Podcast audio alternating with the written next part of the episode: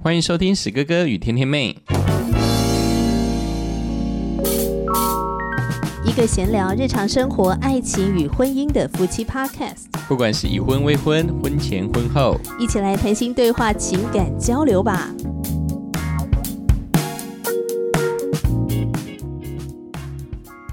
我是天天妹，我是史哥哥。我们刚才看了一部让我觉得好惆怅的电影，那算是真人真事改编吗？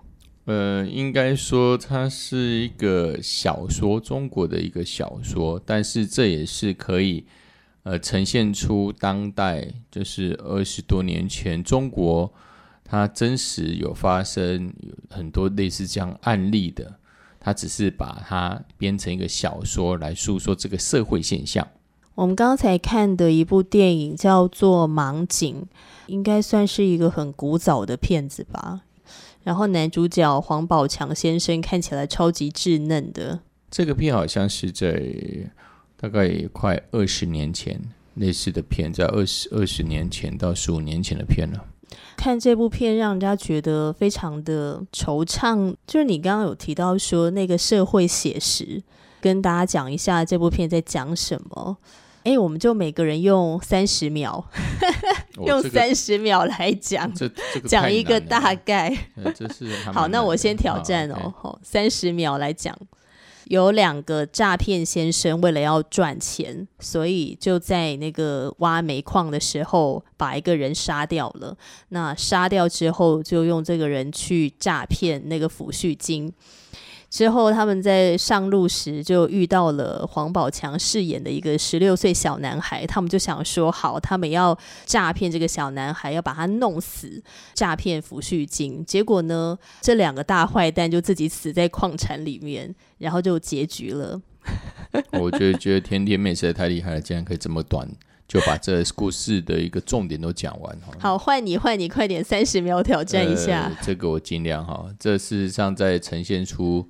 中国三十年前，哦，当时有很多国企、国营企业下岗，很多失业的人，哦，因为没有工作做，所以纷纷的呢，就到当时的山西或陕西、河南煤矿去谋生。那当时的环境非常的糟，当时人民生活比较困苦，所以呢，衍生出一种行业，那个行业就是把自己的亲属呢招来去挖煤矿，但是呢，在暗中呢，趁着在煤矿作业的危险，就把他们杀掉。借此来赚钱，而这部电影呢，更扯的是，这两位呢以杀同伴为业的这煤矿工人，他竟然找到了一个只有十六岁，才刚中学甚至没有毕业的一个哦同学，那叫袁凤鸣哦，他们精心策划了这一个杀人灭尸的案件，但是最后呢，却因他们彼此之间呢，对这个孩子的看法不一，因为有一个嫌犯呢，已经觉得说杀这个孩子太可怕了，因为他自己的孩子就跟这一个袁凤鸣一样大，结果造成两人内讧，结果在在一个矿灾之中呢，他们两个纷纷就被炸死了。结果最好笑的是，是本来是要死的袁凤鸣，他拿了他们的抚恤金，人民币六万块。呃，这真是一个。很难想象的一个结局，就是好人有好报。可是我必须说，好人有好报就是发生在电影当中。就实际上，这电影只是社会的一个小小缩影吧。一定是发生很多很恐怖类似这样的事情啊。对，因为史史史哥哥有对这一些案例有稍微去查之前的新闻。那据说在二十几年前到三十几年前，中国呢在。山西、陕西、河南、河北都有发生过这样子谋财害命的事，也就是说，介绍自己的同乡还有自己的亲戚，纷纷呢都去挖煤矿，但是最后呢，竟然把他们杀死在煤矿坑哦。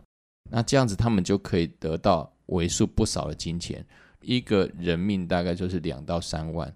在那个影片当中，呃，他们有去到一个工作的地点，就一个煤矿的工作地点，算是矿长，还是说要说工头，应该是矿长。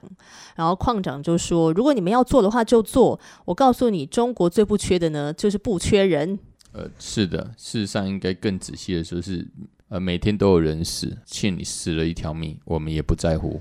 就算是死了，可能几百上千人，好像也没有什么感觉似的。是不是人命非常非常非常的不值钱呢？我就想起在二十几年前哦，当时的台湾也是有发生，就是在军队之中哦，因着演习而丧命的一个士兵。而当时呢，我们的一个国防部长哦，就说了一句话，到现在呢，我都印象深刻。听众可能也有听过哦，那一位国防部长面对记者会，对于演习因而意外身亡的，他对媒体这样说：“军队有哪一天不死人的？”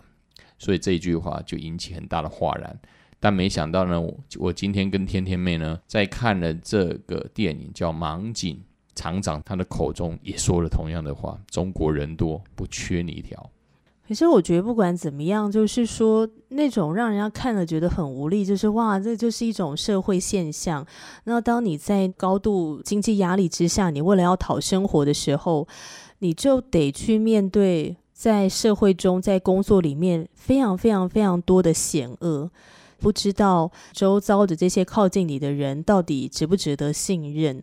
电影叫做《盲井》嘛，盲目的盲，井水的井，那也会让我想到曾经也看过的另外一部，也是在拍中国的底层的社会现实遇到的那个问题的电影，叫做《盲山》。盲目的盲，山上的山，盲山是什么呢？史哥哥介绍一下好了。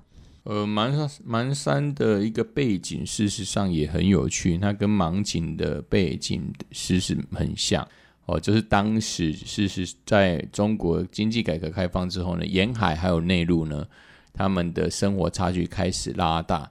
那当时的内陆了很多的哦，就是说他们因为他们的教育的资源的部分呢，再加上一胎化，中国一胎一胎化的关系，所以在中国的农村里面，就是很多呃男孩子根本找不到哦，就是老婆哦，于是呢，他们就用很多方式，就是用骗骗婚啊，哦，有假就是有在登报说呢哪里哪里哪里呢有好的工作，那可能都是我们的亲朋好友介绍我们去，没想到呢就入了农村的山寨之后，再也就没办法出来了，而且在里面呢受到很多的一个虐待。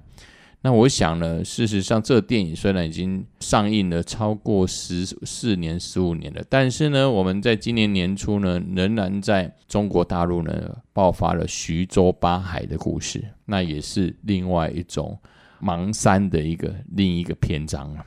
而且我记得我那时候去看盲山的电影的一些介绍的时候呢，导演就有讲哦，就是女主角呢，的确是。他另外找人来演的，可是其他在电影当中出现的那些村民啊，都不是演员哦，他们都是素人，然后真的就是生活在芒山拍摄的地区的那边的人，然后他们也觉得说，哦，偷拐抢骗把女孩子骗到这边当我们的媳妇是一件非常正常的事情，因为他们已经在那个社会风气底下。就是理所当然了，不会觉得这个什么三观不正确啊，或者觉得没有道德啊、没有良知啊等等等。那我觉得，我我现在想要讲这些，都不是说要去谴责什么。当然，我们要谴责犯罪。我要讲的就是说，在那个集体意识，大家都非常的贫穷，都非常的渴望要赚钱，或者是我们大家都非常的穷困，或者我们都很资源很缺乏的时候，你好像不由自主的，它就会形成一种犯罪的集团的感觉。大家一起来，大家一起骗，大家一起怎么样怎么样怎么样？因为没有办法，我们是一群没有出路的人，我们就只能这样子做。嗯，应该是这样说。在中国有一句话，大家应该都是很清楚的，那一句话就叫做“衣食足而知荣辱”哈。当我们连基本的温饱都比较奢求的时候，我们人就会产生出一一一些很奇怪的一些行为哦。为了求生存，不管是在哦盲山或是盲井之中，我们也看到了。事实上，就是呃。这么竞争的社会，资源这么少，那一个资资源很少，而人竞争这么大的环境之下，我们人好像就会朝向那种作奸犯科哦。如果不活下来，谁能活下来？所以才会造成这种集体犯罪的一种事件。这些事情也会让我想到柬埔寨的新闻事件。就是还蛮多的嘛，对不对？我们台湾人想要去赚钱，觉得说，诶，在那边好像可以赚到高薪，那就很多很渴望赚钱的年轻人，或者是有呃身负债务的，那很想要赚钱，所以就觉得说，诶，这好像是一个机会，然后就去了。可是没有想到，一去之后，一下飞机就立刻。被那个人蛇集团就没收了护照，然后就带到一个偏远的一个工厂里面的园区，然后你就被关锁在那边，然后你就变成一个人球。嗯，因为我是觉得这不仅是一个我们说一个社会上的现象，这不仅是政府哦，甚至是呃教育的部分哦，我们都需要去醒思了，因为。既然有这么多人哦，据刑事局在调查，台湾大概有将近一千人，甚至更多人，就是因为这样子的一个诈骗我们常说诈骗哦，跑到柬埔寨为了要赚赚高薪对啊，就不是二十年前才有像芒山类似这样的事件，就算是二十年后的今天也是这样诶。应应该来说，就是人的一个本性哈。也没有变，就是人就是贪财，或是人就是呃爱钱，甚至呃超过别人的性命哦。我们为了钱，我们可以杀了别人。我们也当然也可以为了钱把我们的朋友把他骗来柬埔寨，而之后他怎么样了也没有关系啊。应该来说，二十年前我们在看啊，好像当时的中国社会事件的时候，事实上我们更会反省到，我们台湾在二十年后，我们的生活应该来说是相对于对岸是比较好的，但是我们所犯的同样的问题是什么？好像是一致的哦，好像也是为了钱就把对方骗到哦另外一个国家，而是可能这这些无辜的人就。可能被卖器官啊，或卖淫啊，哦，更是甚至更惨。之前看了一张照片，真的是让我毛骨悚然，叫做“你在柬埔寨值多少钱”，其实就是活体器官的价目表。就你从头到脚呢，都是可以卖钱的。那全部加起来，你这个人大概可以值个两千多万台币。啊，我就觉得好恐怖哦！就去到那个地方被诈骗的过程中，就一直被剥皮，就是护照被没收啊，先扒一层皮，然后再被卖到某个什么犯罪集团。然后你如果不干犯罪的事情呢，你可能就会被毒打、被砍断脚筋啊。然后女生呢就被迫去卖淫啊，要不然呢你们就要去做抓交替的事情。然后你如果不干的话，好，我再把你转卖到其他的地方。过程当中就非常非常的凄惨。可能很多人都会想，哎，怎么这么容易就被人家骗去那边？可是我说实在话，很多时候来来骗我们的，好像真的都是看似跟我们好像关系蛮好的。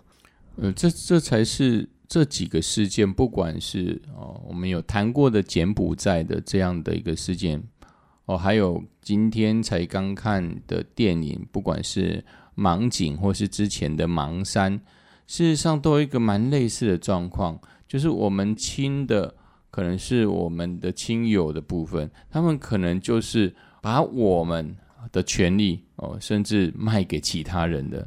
罪魁祸首。当然，我们的节目不是在说明说我们的亲友都是坏人，而是有一句话，我觉得还是蛮有道理的，就是防人之心不可无。那我们本身呢，也要小心。我们啊，尤其是我们为什么要赚钱？而这个赚钱的目的是不是呢？超过自己的实力？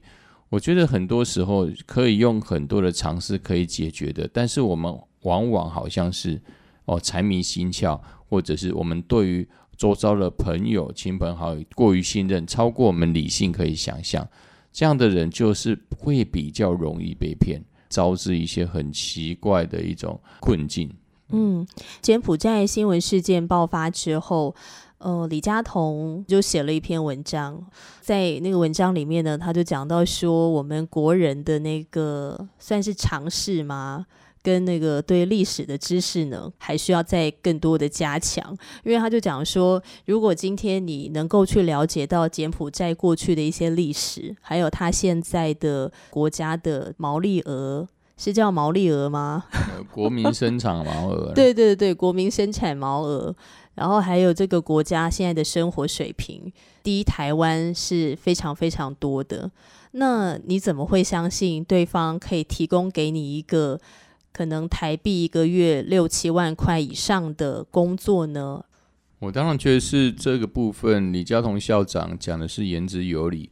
呃，不过我相信呢，这一些呃去应征去柬埔寨的，他们也有他们一定的一个知识，但是就是那个关键是，他为什么在这种条件招募的条件之下，他们还愿意接受？因为一般人看到这些招募条件都会觉得很奇怪啊，诶，为什么会就六七万？明明呢，台湾的这些新鲜人刚毕业，薪水大概是两万五、两万六左右，那为什么我们的大学毕业生会有这样的想法？就是我们出国到柬埔寨，我们就可以连六七万？那当然，我是觉得蛮好奇的。我们都会觉得这种工作的可能性应该没这么高，但是就是有一些人会这样子的单纯的相信呢。就觉得被金钱所迫吧。呃，有一个女生，还有一些人现在有被救援回来的，然后他们就有提到说自己因为做生意啊负债，所以他们很需要能够在一个比较短的时间内去累积财富。那就觉得这个好像是一个好机会，那不如我们就三五好友一起去好了，不是我独自一个人去。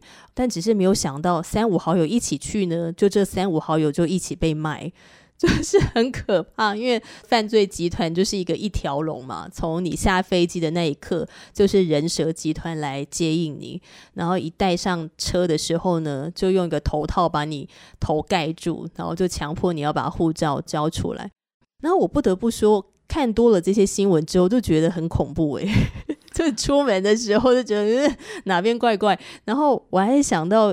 以前呃几年前呢，跟我姐姐去柬埔寨员工旅游，就他们当时候员工旅游去柬埔寨，我姐姐问我说：“哎，要不要一起去啊？”好，那当然我们去的时候不是自助旅行或干嘛，我们就是透过一家蛮有规模的一个旅行社帮我们做全部的打理，所以我们去到那边的时候呢，就专人服务接送这样，然后也是住在五星级的大饭店里面，所以整个过程都很安全。然后我也觉得这个旅游非常非常。非常的棒，而且我还记得我那时候去完柬埔寨啊，去参观了吴哥窟之后，回到台湾，我都跟身旁的人讲说，柬埔寨好值得去哦，真的是世界奇景。吴哥窟真的是一个非常棒的一个呃历史的一个呃存留下来的古迹，很值得去旅游，很值得去看。然后我也觉得那里是一个。很淳朴的一个地方，感觉人都非常的单纯。但是因为最近一直在看柬埔寨新闻，然后就突然想到过去去那边旅游，是不是随时都有可能会被干掉？随时可能被抓走？可能可能天天妹已经被好有一句话叫做“一朝被蛇咬，十年怕草绳”哈。没有啦，我还没被咬到，只是看这些新闻可能被吓到，被吓到了。但那因为。可能我们看到的，呃，总是呃社会的一个面相，但是我们另外的面相我们没有看到。事实上，在台湾，我们可能所看到的事件也也没有很全面。嗯，对。可能我们看到了很多的美好，但是就是社会上一些就是很黑暗的部分，我们没看到。所以我们在节目当中也不是说柬埔寨就是一个万恶不赦的一个国家，而是这个事件当中我们看到一个人心的险恶。而这个险恶却不分地区，我就想到了圣经在传道书特别有也有写的一句话，叫做“日光之下无心事”啊。那就是讲说，其实人类这么久的历史之下，事实上我们做出来的行为，很多时候事实上是没有进步了，可能都是呃十之八九都在干同样的事。我就觉得非常有道理。哎，不过老公，我问你哦。你好像是不是也是大学毕业之后当完兵就北上北漂工作嘛？那你那时候到台北来工作，然后一路持续到现在，这样已经过几年了？呃，今年度是第呃，如果是从台北来找工作，大概已经呃二十年，第二十一年左右。那你有被骗过吗？应该是没有，因为我没有被骗过，所以我都觉得很奇怪。为什么觉得很奇怪？我记得我到台北来，我的薪水大概就已经是两万五千块左右。那当然了，很多听众也知道，台湾呢这几年应该是说这二十年来，事实上薪水是没有涨的。固然我们的平均薪资呢，可能呃，就因在政府的呃的一个要求之下，我们好像起薪在增加，但事实上呢，企业用很多的方式让我们的薪水停滞，当然是跟我们台湾的经济的成长有关系哦，可能是有停滞的。但是我都在思考一个问题。从我年轻时候就业以来，事实上台湾的薪水并没有涨很多。那为什么我们有这么多年轻人会去愿意相信到柬埔寨？明明柬埔寨是比我们台湾的每一个人的 GDP 至少少了百分之五十六十以上的国家，他们竟然可以付出比台湾的基本薪资还要高三倍到四倍，这才是让我觉得。非常好奇，因为在在史哥哥台湾哦，从北台南到台北的求职历程当中，我从来没有一个薪水在前呃五年在台北的前五年可给可以给我高过三万块的薪水，我真的很难想象。我怎么有办法去接受说，呃，你只要去柬埔寨，你的薪水就能翻倍？对我来说，这个就是天方夜谭。但是，却有这么多的台湾年轻人是相信有这样子的事实，这才是让我觉得非常纳闷的部分。而且呢，因为那些诈骗集团，他们都会给你一种时间压力，你知道吗？就告诉你说：“我跟你讲哦，现在这个名额呢很有限。”那因为通常都是可能你身边的。看起来好像蛮值得信任的朋友，然后诈骗你这样子，或是哪个亲人呐、远方的亲戚好了，然后诈骗你，然后他就会给你一个时间限制的一种压迫感。比如说，他可能只给你七天的时间考虑。我告诉你，我现在只剩下一个名额或两个名额，那我就给你七天的时间考虑。这样，所以你在那个很短的时间里面，你就很难正常理性判断。这个到底是不是一个正规的公司？然后也没有那个时间，更多的去查证它到底是不是一个政府呃认可的一个公司，还是它是呃非营呃不是不是，我刚差点要讲成非盈利，不是啦，就是一个违法的公司。就是你的时间，你可以决定的时间跟思考的时间都太短了，然后又在一个非常非常渴望赚钱的情况之下，很多人都选择啊。不会吧？应该不会那么衰的事情会发生在自己的身上，衰的事应该都会发生在别人身上，所以就铤而走险。可老公，你这二十年来真的都没有经历过这种，还是你会分辨得出来说那个人是不是要图谋不轨，要诈骗你？呃，应该这样说，也是觉得自己是比较幸运的，因为在二十年前开始有人力网站，也就是像一零四啊、一一一一等。因为我当时所从事，刚开始从业务单位，业务单位事实上就是以业绩为导向，业绩做越多，薪水越高。当然，在业务单位，也就是在以前做哦行销或是保险业务的时候，或多或少我大概都会知道各个行业应该它的起薪是多少。在这当中，我就会稍微知道产业上面所可以给新人的薪水。所以我就会知道，所以大概我们的人力价值应该是多少，这也是让我有一些在未来求职当中比较不容易受骗的原因，因为我有经验了。所以刚才天天妹所说的，很多人被骗，可能是因为时间上给他们做的反应是比较紧急的。当然，我也觉得是说是很有可能的。当然，更重要的是。我们需要去分辨这些产业到底内容是什么，而我们如果在求职之前，我们应该要花很多时间去了解，因为了解我们才不容易受骗。但往往就是哦，因着我们不甚了解，结果我们财迷心窍之下，我们就中了那那一些诈骗集团的诡计。我觉得这是比较主要的一个关系了。嗯嗯嗯，就是我觉得冲动就是给魔鬼留地步。而且最重要的应该是一个关键，都是财迷心窍，也就是说，我们都想要在短时间内要赚钱。事实上，这就是诈骗集团最大的一个陷阱。应该来说，没有人不爱钱，而且每一个人的弱点就是我能越短的时间去获得一大笔钱。最好又很轻松，这正好是人性最大的软弱。事实上，哪有可能赚大钱不花很多时间、很多劳力，甚至很多压力呢？怎么会有在家就可以月入十万，或者是坐在电脑桌前面就每天就聊天就可以有这么多的钱？事实上，可能性不高啦。所以那个时候有一大笔钱蒸发掉。不是被人诈骗，是被自己。因为史哥哥在业务单位事实上有赚到钱，但是呢，也是财迷心窍。在零八年的时候，在十几年前有所谓的呃，美国发生房贷房贷风暴啊，那那一次，其实在台湾的部分，很多投资基金的人也因此损失一大笔钱。那史哥哥也是其中的一位。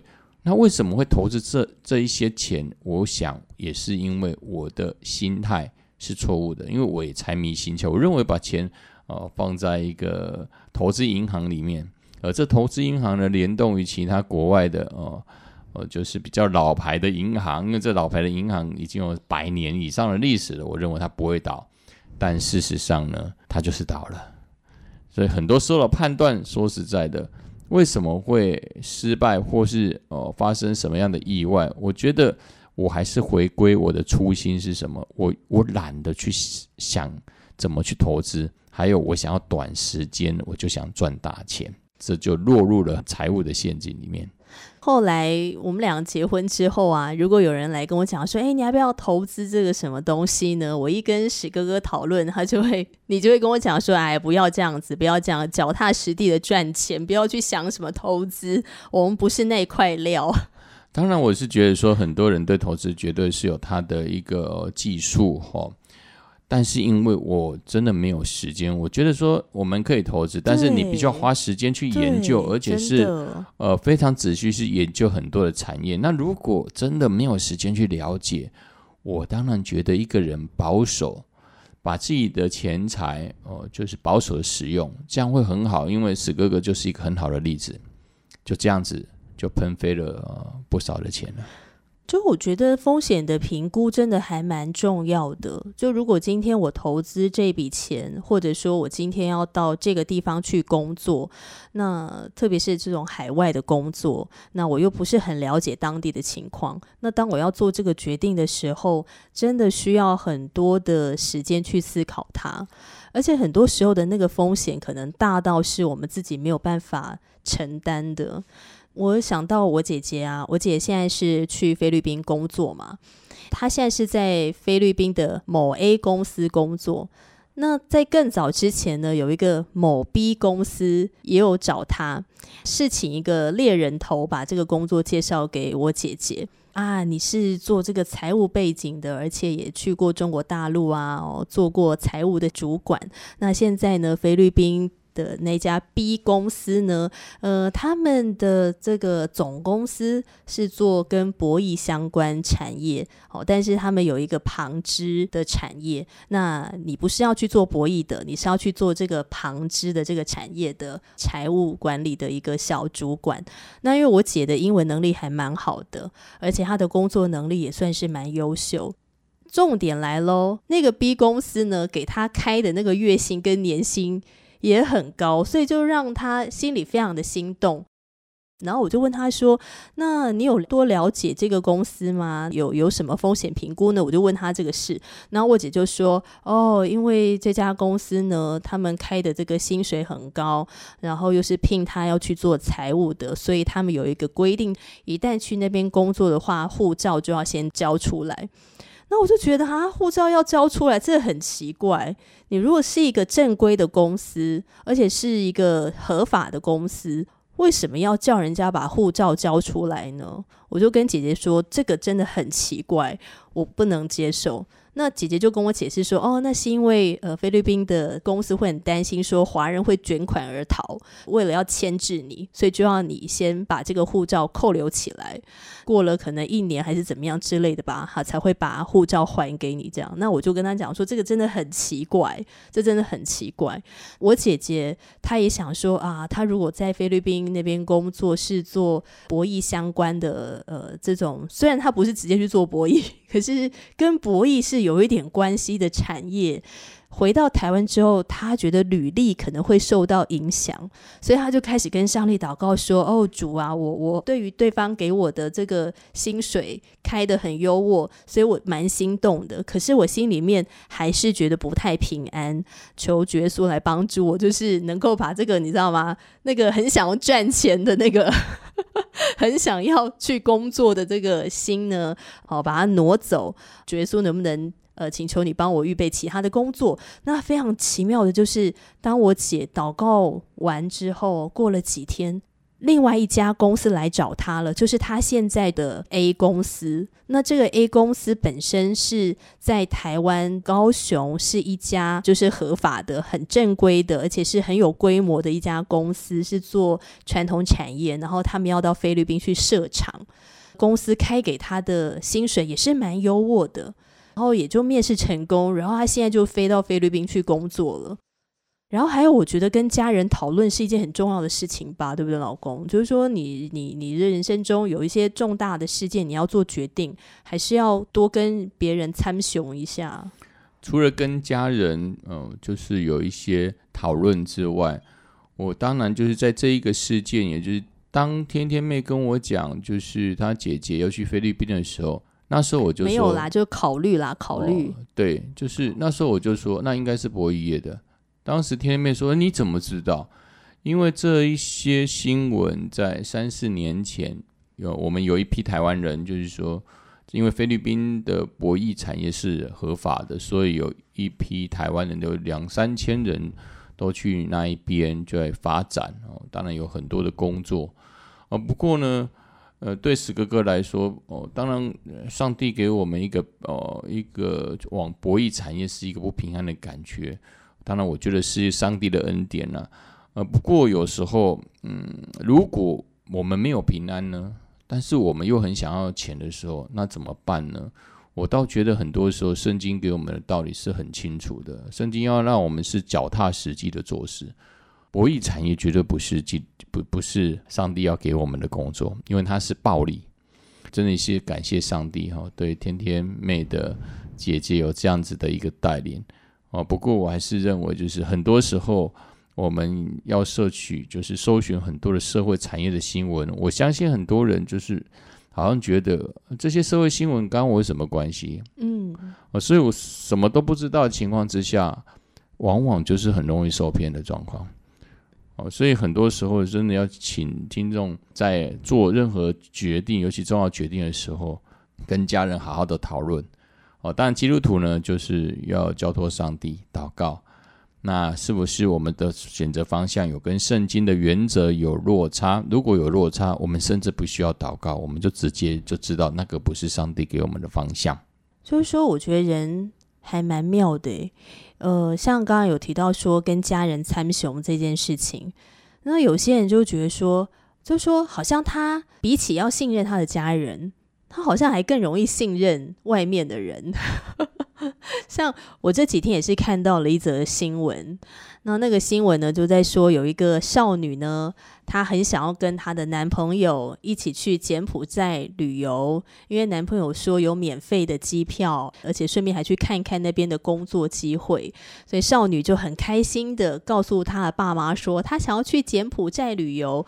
爸爸妈妈一听到，整个吓死了，真的吓死。爸妈就听到很多柬埔寨的这种诈骗事件，很害怕女儿一去到柬埔寨，立刻被人蛇集团卖掉，遭遇非常恐怖的事，所以就极力的跟女儿讲说：“你不要去，你不要去，最近发生了很多可怕的事件，你真的不要去。”但这个少女呢，还是一定要去，逼不得已，这父母只好去报警，然后警察就找上门来劝说这个少女跟她的男朋友。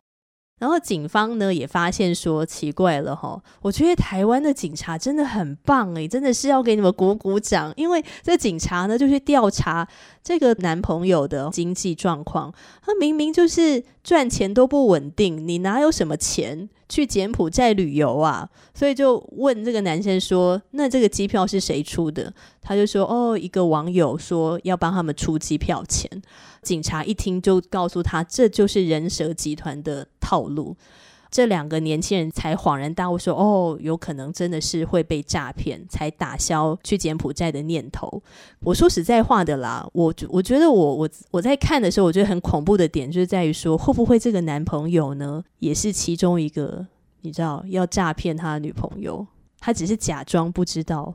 这个很难说啦，但是我们我会想的，把男朋友的心想的很可怕。当然有可能，因为这一次的柬埔寨的案子是很多人，就是他明明就是台湾人呢，他是受骗，他受骗之后呢，他又去找同乡的人，就是一样台湾人去诈骗他们，哦，一个人去代替一个人。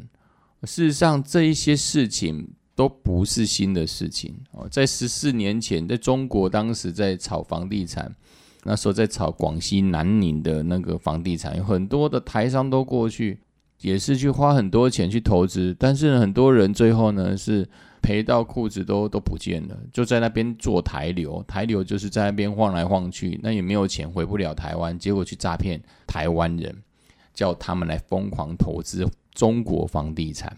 我觉得精神这种诈骗的模式是没有改变的。呃，应该来说就是说，你付出多少的精力，你才有多少的钱。这个定律大概是普世的价值。但是呢，往往我们人都不把这一些金玉名言把它记住，我们就会想说，我们可以用短时间，不用花什么成本，甚至机票还帮你付。天底下哪有哪有这种白吃的午餐？我们不是小时候在学校老师都会讲到，但是为什么我们这么容易受骗？这真的是让人家觉得呃很纳闷，又觉得很好笑，又觉得很蠢，真的不知道该说什么嘞。就是永远要相信，说这么好的事情，怎么可能会从天上白白的掉下来，然后砸到自己的头上？而且我还不太需要付上什么昂贵的代价，我就可以独得它。但是我是很相信，慢慢的我开始相信，说真的会有这样的人，因为我们好像哦，在这个呃时代，好像各种资讯都很泛滥，但是呢，我们往往。我们只会去搜自己想要的资讯，但是可能对社会的资讯并不了解，那是很可能的事。哦，对社会的脉动不清楚的年轻人，不用说年轻人，他们可能对抖音这些都了解，但是抖音其他的事情他不了解。这些人受骗的几率当然很高啊。那我们是因为，因为石哥哥已经四十几岁了，多多少少在社会上还是看到了许许多多的事，会有所警觉。但是更年轻的十几岁、二十几岁的人，他们因着社会经验，还有他们的领域过于狭窄，不知道社会的险恶，他们会坠落这种诈骗的陷阱。事实上也不足为怪呀。最重要的事情还是我们自己怎么想的，然后我们怎么做的。因为这个世界就是这样，而且坏人就是这么的多，不可能去改变他们，他们也不可能为任何人而改变。所以我觉得我们能够做的就是。好好的保护自己，跟保护身边的人。嗯，保护身边的人，可能我们也未必做得到。那就好好保护自己吧。这应该是我们目前在这个时代中唯一能做的，因为我们其他人我们改变不了。那我们该怎么做？我们就充实自己，把自己的判断能力提高、提升。当然，我们可以去提醒别人，避免他们坠落这种陷阱。我们当然尽量去做。当然，我想说，诈骗的技术是呃日日新月异啊。对呀，我们需要常常去审视，就是为什么我们要从事这个行业？为什么我们需要在短时间赚这么多钱？我们需要好好的去审视，我们这一切的目的是什么？如果只是因为满足我们的一个贪的一个想法，那很有可能我们早就在这些诈骗集团的耳里面了。这就是一个很可怕，可能现在我们不会被骗，但是只要我们心一直存着这样子的贪心的想法，迟早我们会遇到大白鲨，那个就是诈骗集团的轨迹。嗯，因为你刚开始遇到它的时候，你还想说啊，它是一只很可爱的小金鱼，结果呢，它就摇身一变变大白鲨了。呃，它可能不是一个这么简单的一 种哦一种组织，因为应应该说它是一种。现在都是用一种媒体的部分，就一直疯狂的洗脑，哦，可能我们都听过有一个故事，就是贞子杀字哈，第一次说贞子有杀杀猪人，妈妈不相信；第二次说贞子杀猪人，妈妈还是不相信；第三次又有人传说贞子杀猪人，妈妈就相信了。那是什么？就这就是媒体的力量，媒体一直在改变我们每一个人的想法。哦，我们常常会被媒体左右。如果现在媒体上哦所呈现出来的，不管是 IGFB 还是要赚钱，对对对，如果都是说要致富，我们都可以很快的赚钱，很快的致富，要开名车，每天都给你这样的轰炸，我相信大概很很少人不会受到这样子的陷阱所诱惑。我们渐渐就会相信，真的天底下有这么好看的事，那我也要来赚一把。啊，啊防人之心不可无啊！祝福大家了，好不好？好好的保重啊！那我们也要在心中呢，继续为还在柬埔寨、我们还在营救的一些人质，呃，求主耶稣拯救他们，希望他们都可以快快的回到台湾，然后回到他们的家人身边。嗯，那今天的节目就聊到这里喽。石哥哥，最后还有什么想讲的吗？嗯，当然，对于呃，如果听众是基督徒的话，我还是认为最好能抵御这一些啊诱惑我们呃内心最邪恶的心态，尤其是贪心，唯一能抵挡的就是神的话。我们需要对神的话语熟悉，我们才能抵抗在这个世界当中这么多诈骗的事件。呃，因为神的话是有力量的，它能刺刺入人的骨头与骨髓。甚至很多事情都能吃入剖开，所以当然蛇哥哥呢很鼓励哦线上的，如果你是基督徒的话，我们多打开圣经，多多从神的话语之中，我们得到神的智慧，让我们可以分辨在这世代当中许许多多的一些哦诡诈的行为。而且多读圣经，你就发现你的物欲、物质欲望开始在降低。是一件很奇妙的事情。对，因为圣经说的很清楚，有衣有食就该知足。我相信这些诈骗被诈骗人，他们应该还没有到饿肚子，饿到已经是完全没有食物可以吃的状态了。好哦，那如果你在听完今天的节目有任何想法，愿意给我们一点回应的话，可以在 Fast Story 或者是 Apple Podcast 留言给我们，很期待更多的跟你互动和交流。我是天天妹，我是史哥哥，下次见喽，拜拜，拜拜。